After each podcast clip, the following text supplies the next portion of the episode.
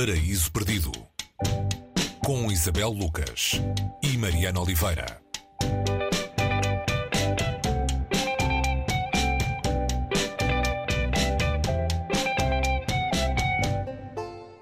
Hoje no Paraíso Perdido, eh, um livro pioneiro em mais do que um sentido, chama-se Corpos Celestes, a autora é Joka Alarti.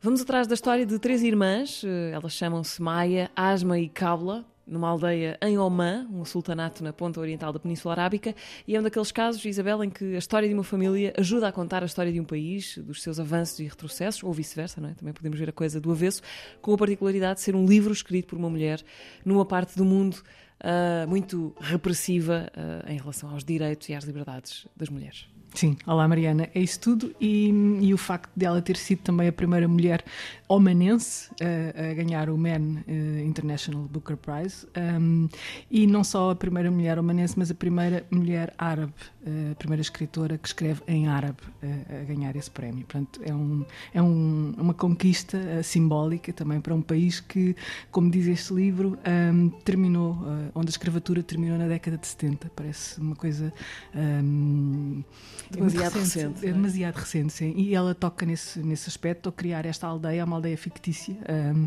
e, que, que, mas poderia existir com estas personagens bizarras que vivem entre. entre um, bizarras no sentido em que vivem um tempo bizarro, não é? vivem num tempo que está tão próximo da modernidade, convive com a modernidade, mas também convive com, com o lado mais ancestral. E, e, essas irmãs são três irmãs muito diferentes, uh, que cada uma tem para si um projeto de vida. Um, e, e o curioso eh, entre, entre essas três irmãs é que há, há uma delas um, ehm, que casa com um homem que ama muito, uh, que também não é uma coisa muito vulgar em casamentos neste, nesta parte do mundo, não é? Nem naquela espécie de mundo rural, um, ehm, e, e, que dificilmente, ou seja, ele tem o, o sonho, quase o sonho dele é, é tirar à mulher um âmbito um, ehm, que nunca lhe sai da boca. Não é, um, e é recíproco. Não, sim, andamos sempre nessa. Uh, o leitor anda atrás dessas, dessas, dessas questões também de, de, do, do, encontro ou não dos afetos na, naquele espaço. Um, mas um, um, dos, um, dos, lados curiosos é que a única pessoa que fala aqui na primeira pessoa é esse homem, uh, ainda que fale, uh, é a única voz, é o único eu, mas num estado de, de, de semiconsciência, ou seja, como se tivesse, um, tivéssemos a levitar em relação ao que é a realidade. Temos de saber mais sobre esta mulher que escreve sobre estas outras mulheres, Joka Alati. Não há propriamente uma tradição de literatura de mulheres em Oman.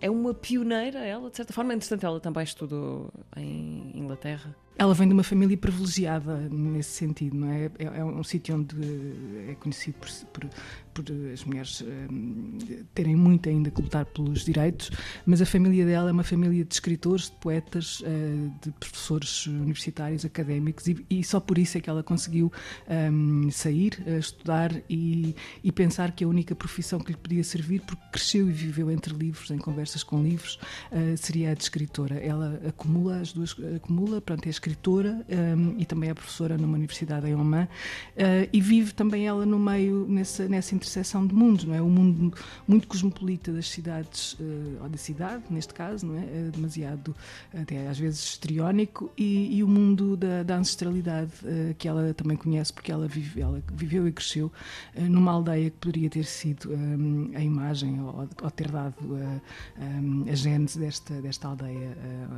que está no, no centro do livro. Começámos esta conversa por falar do prémio, do prémio do, do Man Booker International em 2019, que foi, no fundo, uh, a sua porta de entrada, uh, ou, ou melhor, a sua porta de saída da língua árabe e foi muito por culpa desse prémio e de um acaso de tradução, digamos assim, que, que o conhecemos. Sim, porque um, a tradutora do livro foi a, a, pessoa que fez tudo, ou seja, primeiro traduziu o livro e depois foi bater à porta das editoras uh, para comprarem o livro e uma, a única editora que se interessou foi uma editora, uh, uma editora independente, pequena, um, que, que o publicou e, e, depois tanto a tradutora quanto a editora quanto a escritora viram reconhecido o esforço, não é? Quando saiu em 2019 este, este prémio que a projetou ainda que não com, a, com se calhar com os efeitos de outros nomes que vivessem noutra parte do mundo, porque ela continua a viver um, naquela parte do mundo com as restrições todas que existem, obviamente, e, e também vem uma pandemia, não é? Corpos Celestes, a autora é Joca Alarti, a tradução de Inês Dias, edição da Relógio d'Água, é a nossa sugestão de hoje no Paraíso Perdido. Até para a semana. Até para a semana, Mariana.